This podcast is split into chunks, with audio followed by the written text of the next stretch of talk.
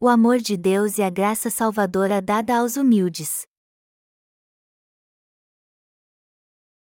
Lucas 1, 26 e 38 No sexto mês, foi o anjo Gabriel enviado, da parte de Deus, para uma cidade da Galiléia, chamada Nazaré, a uma virgem desposada com certo homem da casa de Davi, cujo nome era José, a virgem chamava-se Maria. E, entrando o anjo aonde ela estava, disse: Alegra-te, muito favorecida. O Senhor é contigo. Ela, porém, ao ouvir esta palavra, perturbou-se muito e pôs-se a pensar no que significaria esta saudação. Mas o anjo lhe disse: Maria, não temas, e porque achaste graça diante de Deus. Eis que conceberás e darás à luz um filho, a quem chamarás pelo nome de Jesus. Este será grande e será chamado Filho do Altíssimo, e Deus, o Senhor, lhe dará o trono de Davi, seu pai, ele reinará para sempre sobre a casa de Jacó, e o seu reinado não terá fim. Então, disse Maria ao anjo: Como será isto, pois não tenho relação com homem algum? Respondeu-lhe o anjo: Descerá sobre ti o Espírito Santo, e o poder do Altíssimo te envolverá com a sua sombra, e por isso, também o ente santo que há de nascer será chamado Filho de Deus. E Isabel, tua parenta, igualmente concebeu um filho na sua velhice, sendo este já o sexto mês para aquela que diziam ser estéril. Porque para Deus não haverá impossíveis em todas as suas promessas. Então, disse Maria: Aqui está a serva do Senhor, que se cumpra em mim conforme a tua palavra. E o anjo se ausentou dela. Lucas 1, 45 e 55 Bem-aventurada que creu, porque serão cumpridas as palavras que lhe foram ditas da parte do Senhor. Então, disse Maria: A minha alma engrandece ao Senhor, e o meu espírito se alegrou em Deus, meu Salvador, porque contemplou na humildade da sua serva. Pois, desde agora, todas as gerações me considerarão bem-aventurada, porque o poderoso me fez grandes coisas. Santo é o seu nome. A sua misericórdia vai de geração em geração sobre os que o temem. Agiu com o seu braço valorosamente, dispersou os que, no coração, alimentavam pensamentos soberbos. Derribou do seu trono os poderosos e exaltou os humildes. Encheu de bens os famintos e despediu vazios os ricos. Amparou a Israel, seu servo, a fim de lembrar-se da sua misericórdia a favor de Abraão e de sua descendência, para sempre, como prometera aos nossos pais. O Senhor quer nascer em nosso coração. Já que estamos celebrando o nascimento de Jesus Cristo agora, devemos nos lembrar que o Espírito de Cristo, o Espírito Santo, entrou no coração dos que aceitaram Jesus como seu Senhor e Salvador e receberam a remissão de pecados crendo no que Deus disse e no que Jesus fez através do Evangelho da água e do Espírito. Nossa salvação do pecado é como a concepção de Jesus pela obediência de Maria. Sendo assim, todos nós temos que aceitar a palavra de Deus no Natal, como fez Maria. Maria não ficou grávida à força ela ficou grávida porque aceitou a mensagem do anjo trazida por Deus e a obedeceu. E ao aceitar a palavra de Deus, Maria pôde conceber e dar à luz ao Filho de Deus, o Salvador de toda a humanidade. Isso nos mostra que foi somente sua fé em Deus, não seu poder humano, que tornou o impossível possível. Maria disse que era uma simples serva do Senhor e estava pronta para obedecer ao que ele lhe dissesse. Maria disse ao anjo então: Aqui está a serva do Senhor. Ela obedeceu à palavra de Deus, já que creu que a palavra do Senhor se cumpriria exatamente como ele disse. Ela aceitou a palavra de Deus em seu coração pela fé. Foi assim que ela pôde conceber Jesus e dar à luz a ele. O mesmo aconteceu quando recebemos a remissão de pecados crendo na justiça de Jesus. Nós cremos no que o Senhor disse, que ele tirou todos os nossos pecados com o evangelho da água e do Espírito de uma vez por todas.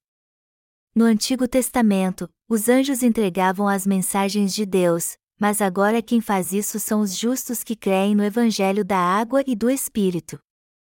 Os justos têm um status maior do que os anjos. Eles dizem às pessoas: Jesus levou todos os seus pecados ao ser batizado por João Batista no Rio Jordão e foi condenado pelos seus pecados na cruz. É por isso que vocês não têm mais pecado. Através dos justos, Deus envia sua mensagem de que ele preparou João Batista e Jesus Cristo para nos salvar do pecado e nos tornar justos de uma vez por todas. O Senhor quer nascer em nosso coração. Mas ele só pode fazer isso pelo Evangelho da água e do Espírito e pela nossa fé na Palavra de Deus. O Senhor quer entrar em nosso coração para beber e comer conosco. Ele quer viver para sempre com os crentes no Evangelho da água e do Espírito. Ele disse que estaria com os discípulos até a consumação dos séculos. E nós só podemos ser filhos de Deus confessando nossa fé na Sua palavra, como fez Maria. Ela disse que era serva do Senhor e permitiu que tudo acontecesse com ela segundo a Sua palavra. Se crermos na palavra de Deus, Jesus também poderá nascer em nosso coração nós podemos ter Jesus Cristo no coração se tivermos fé nele, que veio pela água e pelo Espírito. Você está me entendendo? O Senhor está sempre conosco, não importa as circunstâncias. Maria foi usada por Deus para cumprir sua justiça. Maria era apenas uma humilde serva antes de conceber o Senhor. Há muitos que hoje oram a Maria. Eles a adoram como se ela fosse Deus. Eles oram assim: Maria, Santa Mãe de Deus, orai por todos nós. Eles insistem que Maria é mãe de Deus porque ela é mãe de Jesus Cristo, o verdadeiro Filho de Deus. Mas só que ela era apenas uma humilde serva antes de ouvir a mensagem de Deus. Ao aceitar a palavra de Deus pela fé e obedecê-la, ela recebeu de Deus a graça da salvação a graça de Deus veio sobre ela. E o anjo a saudou dizendo: Alegra-te, muito favorecida. Todos nós recebemos o favor de Deus ao sermos salvos. Deus enviou Jesus e remiu os pecados dos que creem na justiça de Jesus. Em outras palavras, Deus nos vestiu com sua justiça. Maria também recebeu a graça da salvação. Mas ela era um ser humano como nós, que recebeu o favor de Deus quando creu na Sua palavra. Nós, seres humanos, temos maridos e esposas, mas o Deus Santo não é como nós. Ele não é uma criatura. E isso é o mesmo que dizer que Deus não tem sexo como os seres humanos. Então Maria não é esposa de Deus. Lucas 1 hora e 35 minutos diz assim: Respondeu-lhe o anjo: Descerá sobre ti o Espírito Santo, que há de nascer será chamado Filho de Deus. E o versículo continua dizendo: O poder do Altíssimo te envolverá com a sua sombra, e por isso, também o ente santo que há de nascer será chamado Filho de Deus. Nós temos que entender que este versículo cumpre a aliança de Deus feita no Antigo Testamento, de que ele levaria todos os nossos pecados. Ele se refere ao fato de Jesus ter nascido em carne através do corpo de Maria, que ele passou pela mesma experiência que nós e ficou nove meses no ventre de Maria antes de nascer, e que ele foi batizado ao fazer trinta anos por João Batista, que era descendente do sumo sacerdote Arão. Melhor dizendo, ela foi um instrumento para a salvação. O Senhor tomou emprestado o corpo da Virgem Maria para nos salvar dos pecados do mundo, assim como é preciso um arado para preparar a terra, como é preciso a fé dos justos para pregar o Evangelho da água e do Espírito, e como Deus usa instrumentos da sua justiça para testificá-la. Deus veio a essa terra num corpo carnal através do corpo de Virgem Maria. Mas porque Jesus teve que nascer através de uma virgem? Se ele tivesse nascido do mesmo jeito que nascem todos os homens, ele teria nascido pecador. Foi por isso que ele nasceu através de uma virgem. Deus usou seu poder e nasceu através de uma virgem para não fazer parte deste mundo pecador. Se ele tivesse nascido como um pecador, ele não poderia tirar os pecados do mundo como o Cordeiro de Deus. Então, ele tomou emprestado o corpo da Virgem Maria para se tornar o Cordeiro de Deus sem defeito. Isso foi profetizado por Isaías 700 anos antes de Jesus nascer nessa terra. Isaías 7 horas e 14 minutos diz assim: Eis que a Virgem conceberá e dará à luz um filho. A vinda de Jesus a essa terra através de uma virgem foi profetizada 700 anos antes da sua vinda.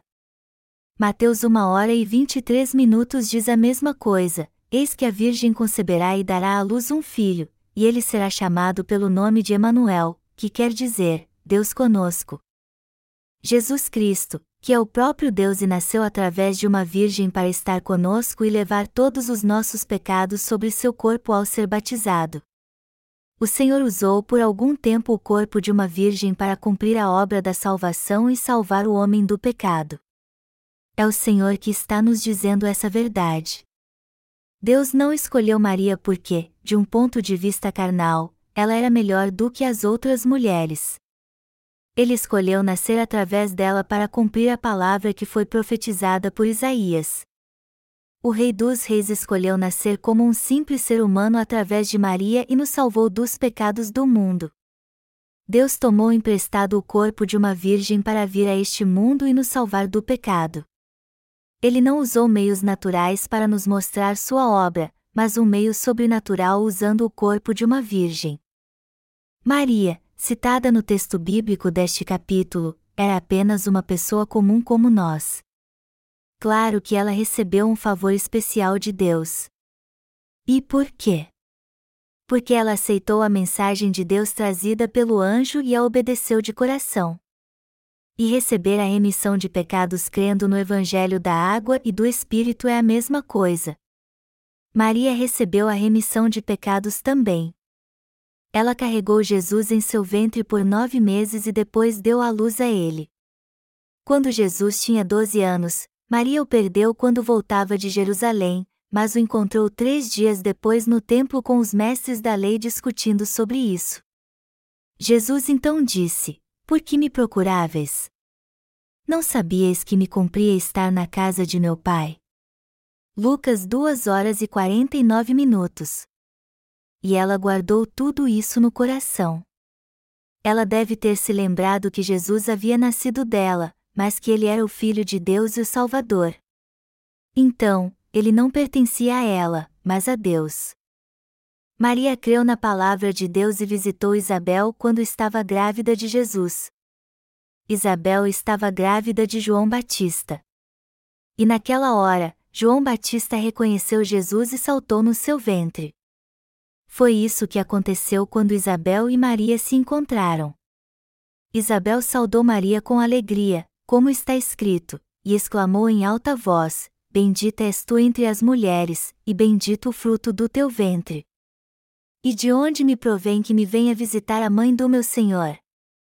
Lucas 1, 42 e 43 Era Jesus que estava no ventre de Maria. Isabel então elogiou Maria pela sua fé e disse: Bem-aventurada que creu, porque serão cumpridas as palavras que lhe foram ditas da parte do Senhor. Lucas 1 hora e 45 minutos.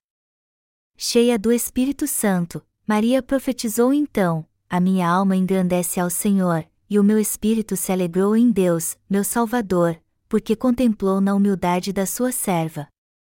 Pois, desde agora, todas as gerações me considerarão bem-aventurada. Lucas 1, 46 e 48. Irmãos, Maria era mesmo abençoada.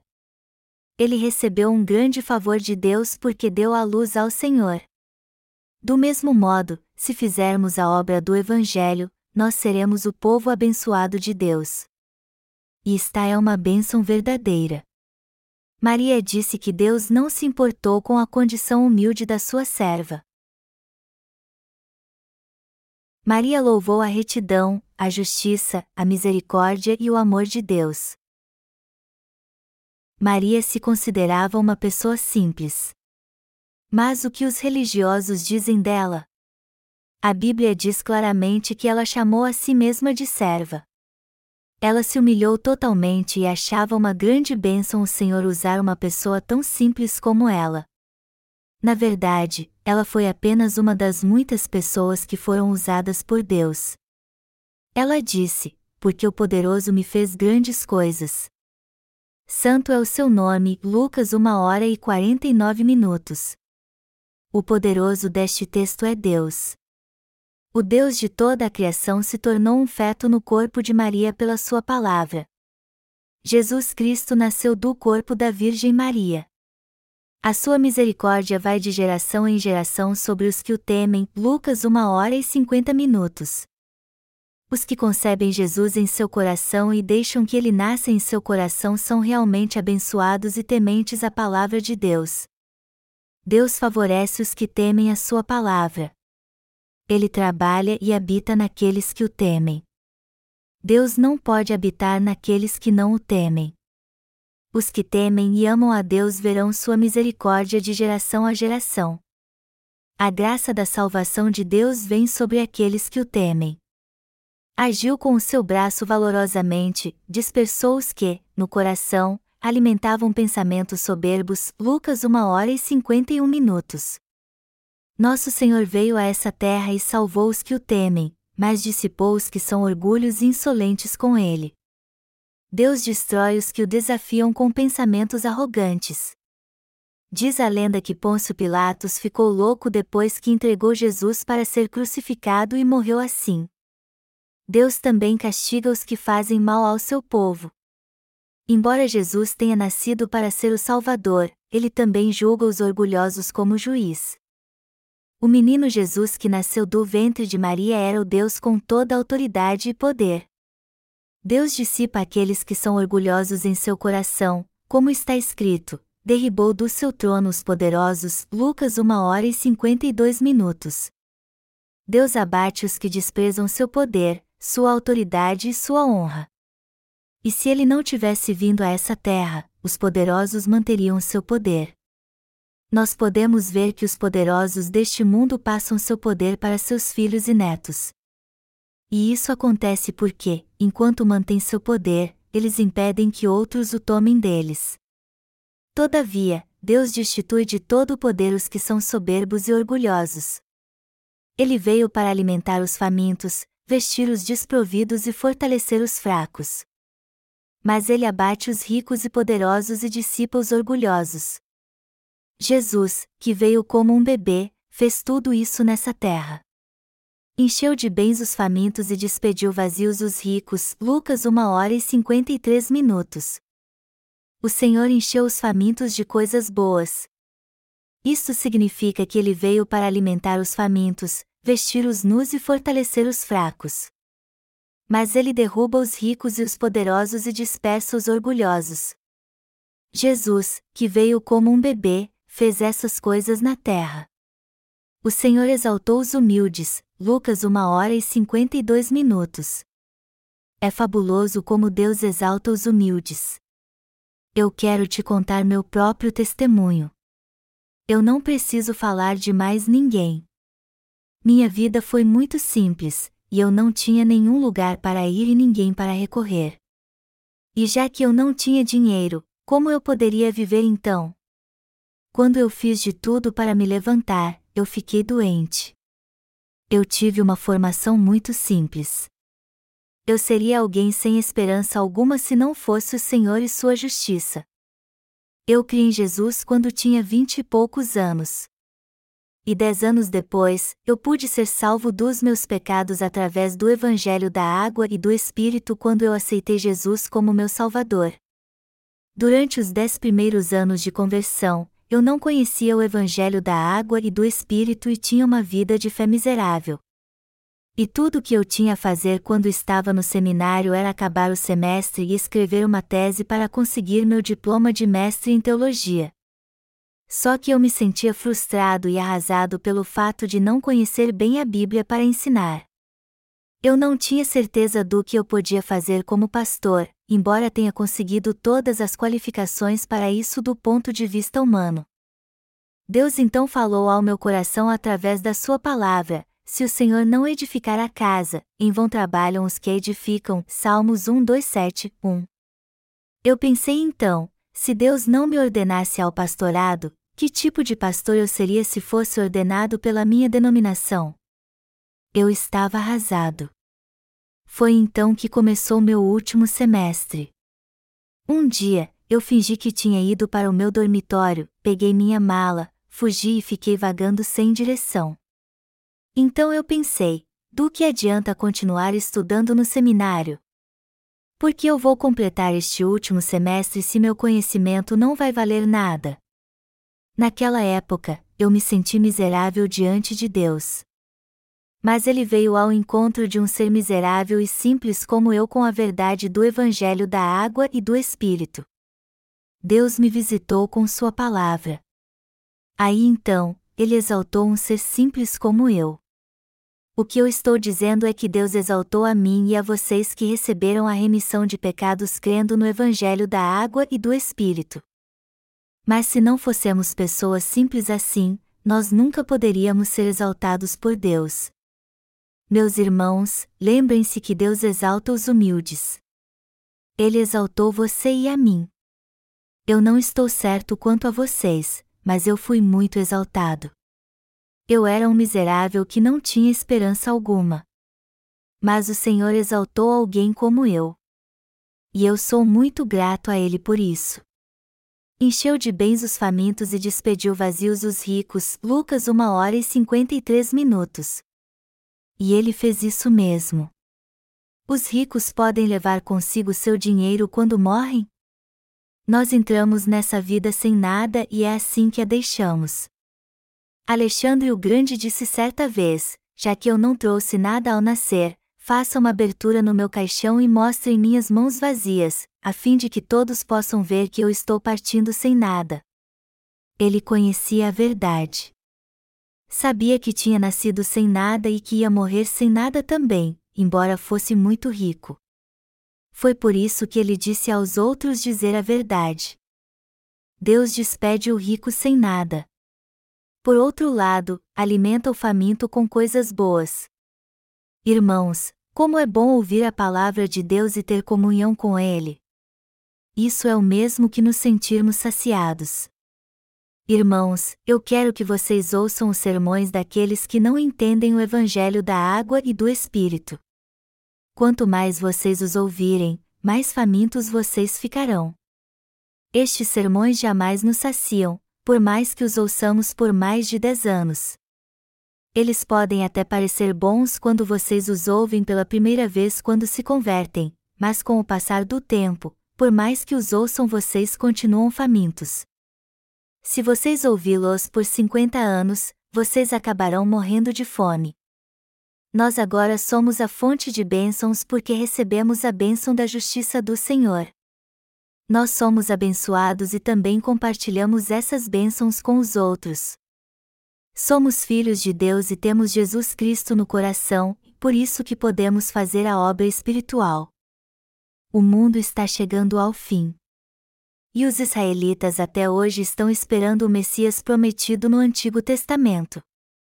Mas quando eles não encontrarem o Messias e descobrirem que ele já veio, eles crerão que Jesus Cristo é Deus e veio a essa terra dois mil anos atrás como seu Salvador.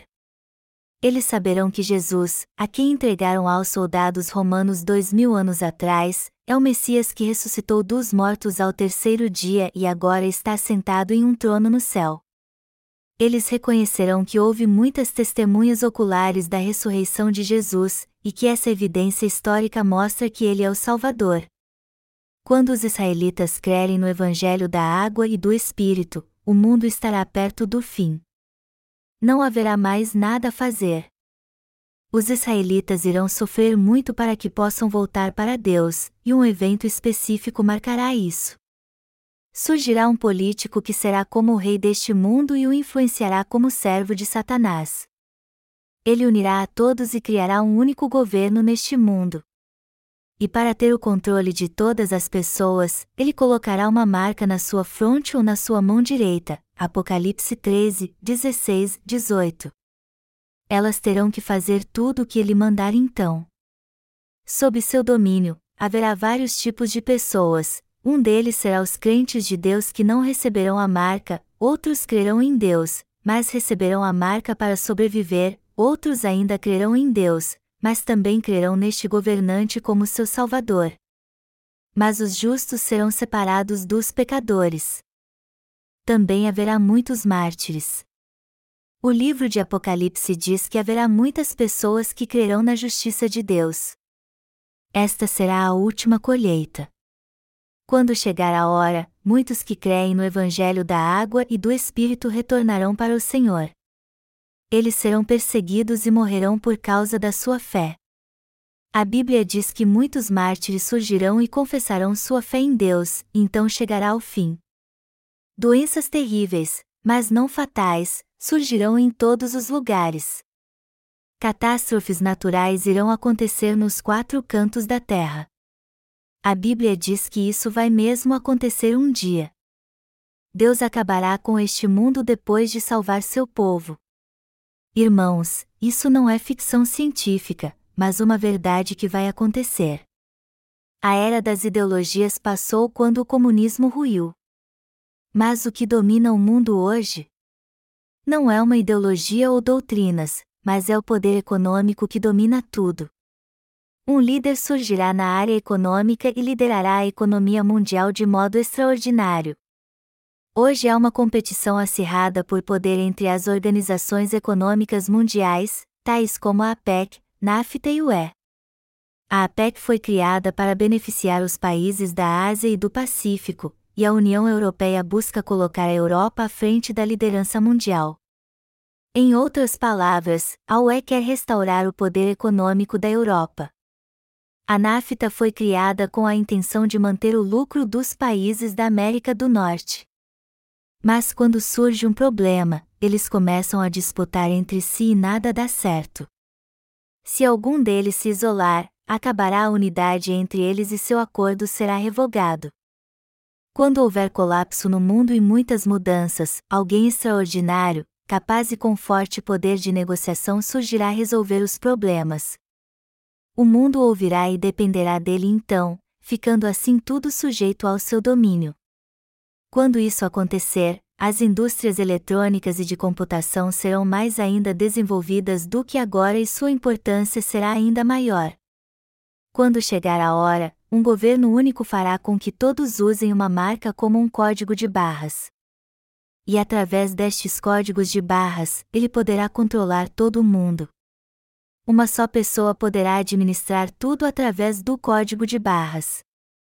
É provável que os cristãos e ímpios serão separados nessa ocasião, e os crentes nascidos de novo serão mortos pelos ímpios, se eles ainda estiverem vivos.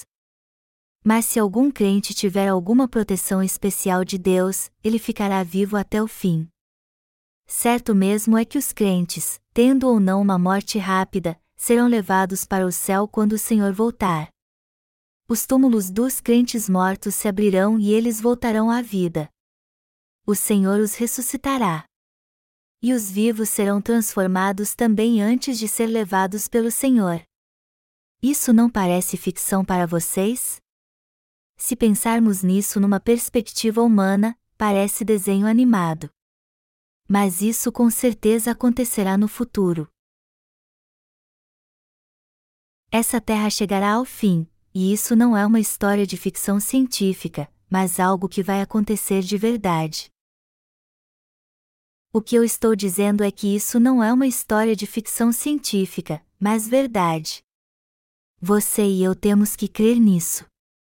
As pessoas não pensam muito nisso. Mas se pensassem, elas enlouqueceriam. E é por isso que elas criam outras histórias para ocupar sua mente. A geração do tempo de Noé também era como esta. As pessoas hoje comem, bebem e desfrutam do presente como se não houvesse o amanhã. Essa geração é como a geração de Noé. É por isso que não há futuro para a humanidade. O ar, a água, a economia e tudo que diz respeito à vida estão ficando pior. Na verdade, cada vez pior. Nós vivemos os dias mais pacíficos e prósperos que já existiram. E só não consegue ver isso quem está enfrentando problemas. Mas aqueles que creem na palavra vencerão as adversidades que virão pela fé, eles sofrerão menos quando a tribulação começar, pois seu coração estará preparado para ela. Por outro lado, os ímpios sofrerão muito mais porque não entenderão nada.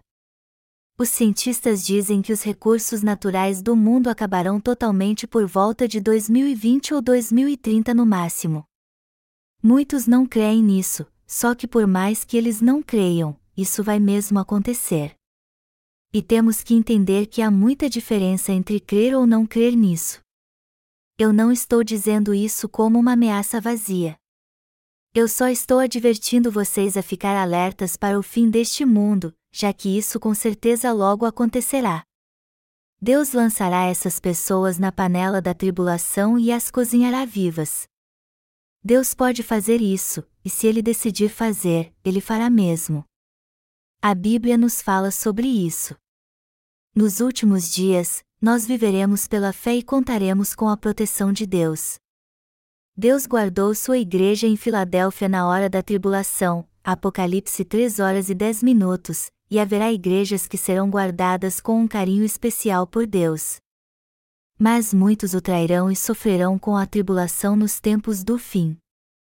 Eu tenho certeza de que aqueles que afirmam ser justos, mas sem o testemunho da palavra de Deus em seu coração, trairão a Deus no fim. Quando forem pressionados para aceitar a marca da besta, eles acabarão aceitando-a, pensando assim: se eu não aceitar a marca, eu não poderei levar meus filhos ao hospital quando eles estiverem doentes, e também não poderei comprar alimentos para eles. Eu recebi a remissão de pecados, então, Deus não me mandará para o inferno só porque eu recebi a marca, mesmo sabendo que não deveriam recebê-la.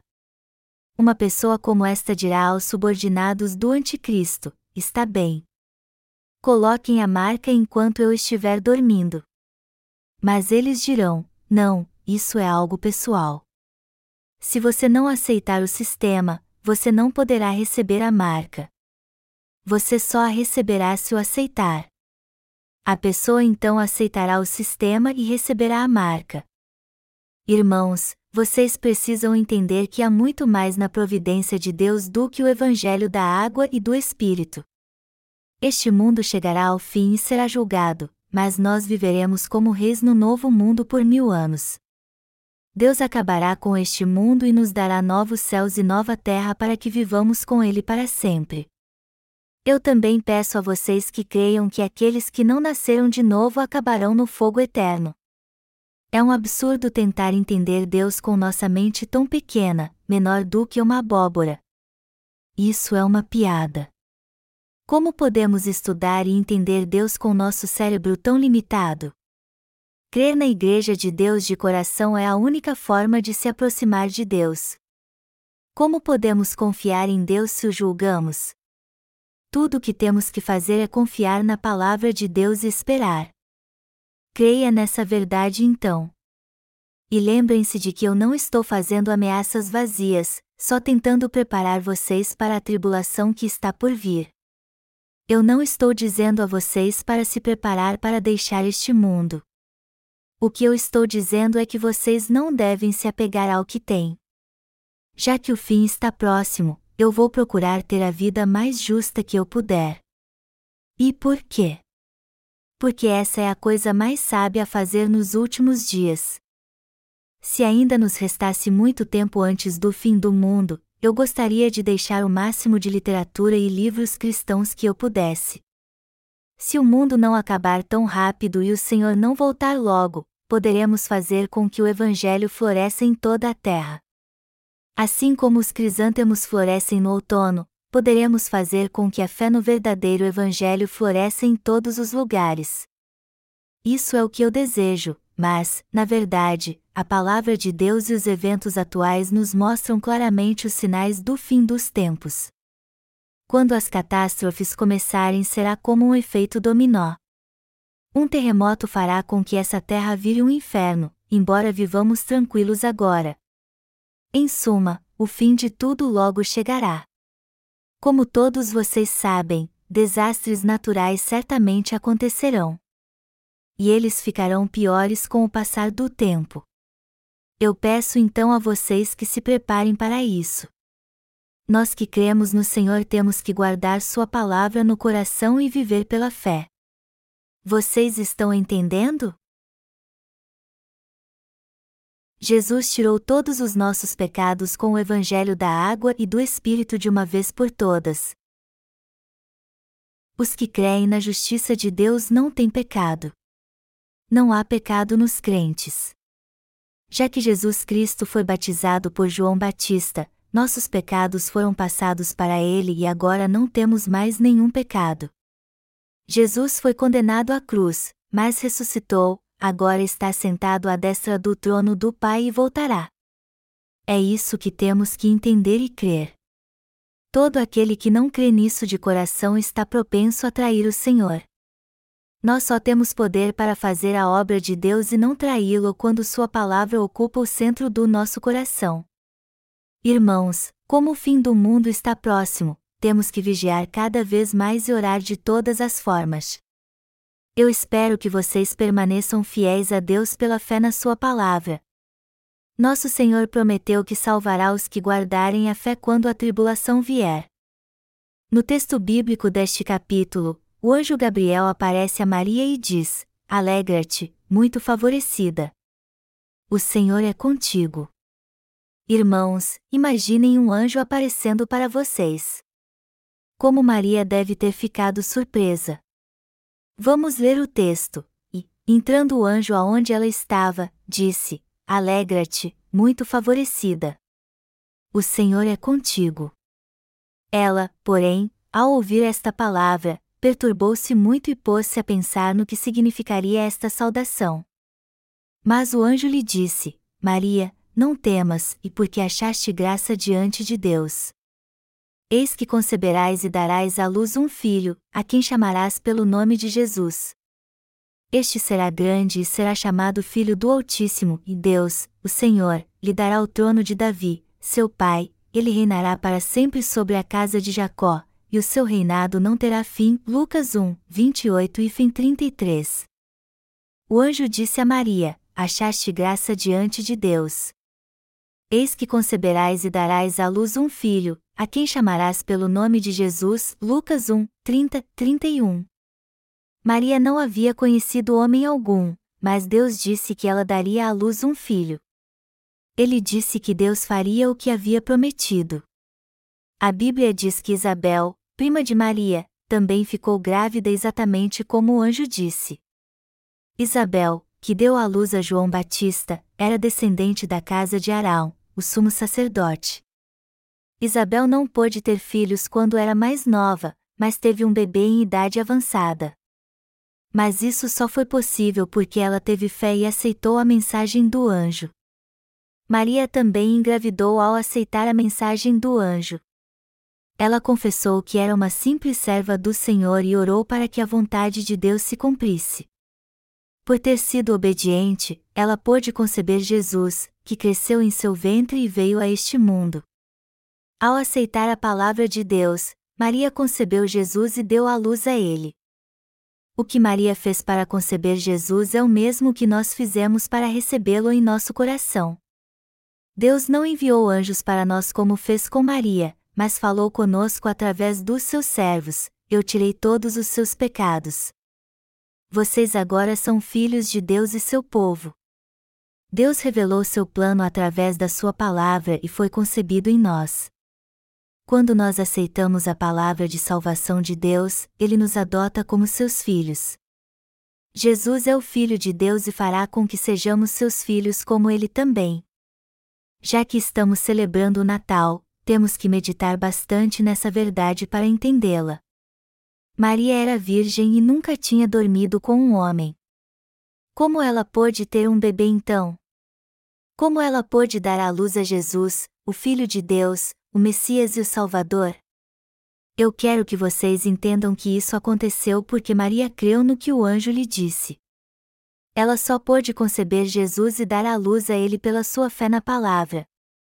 Vocês também podem ser filhos de Deus e anunciar o Evangelho da água e do Espírito se aceitarem a palavra de Deus em seu coração. A verdadeira salvação começa ao aceitar a palavra de Deus, o Evangelho da água e do Espírito, pela fé. Ele é a expressão do amor de Deus e o dom da salvação.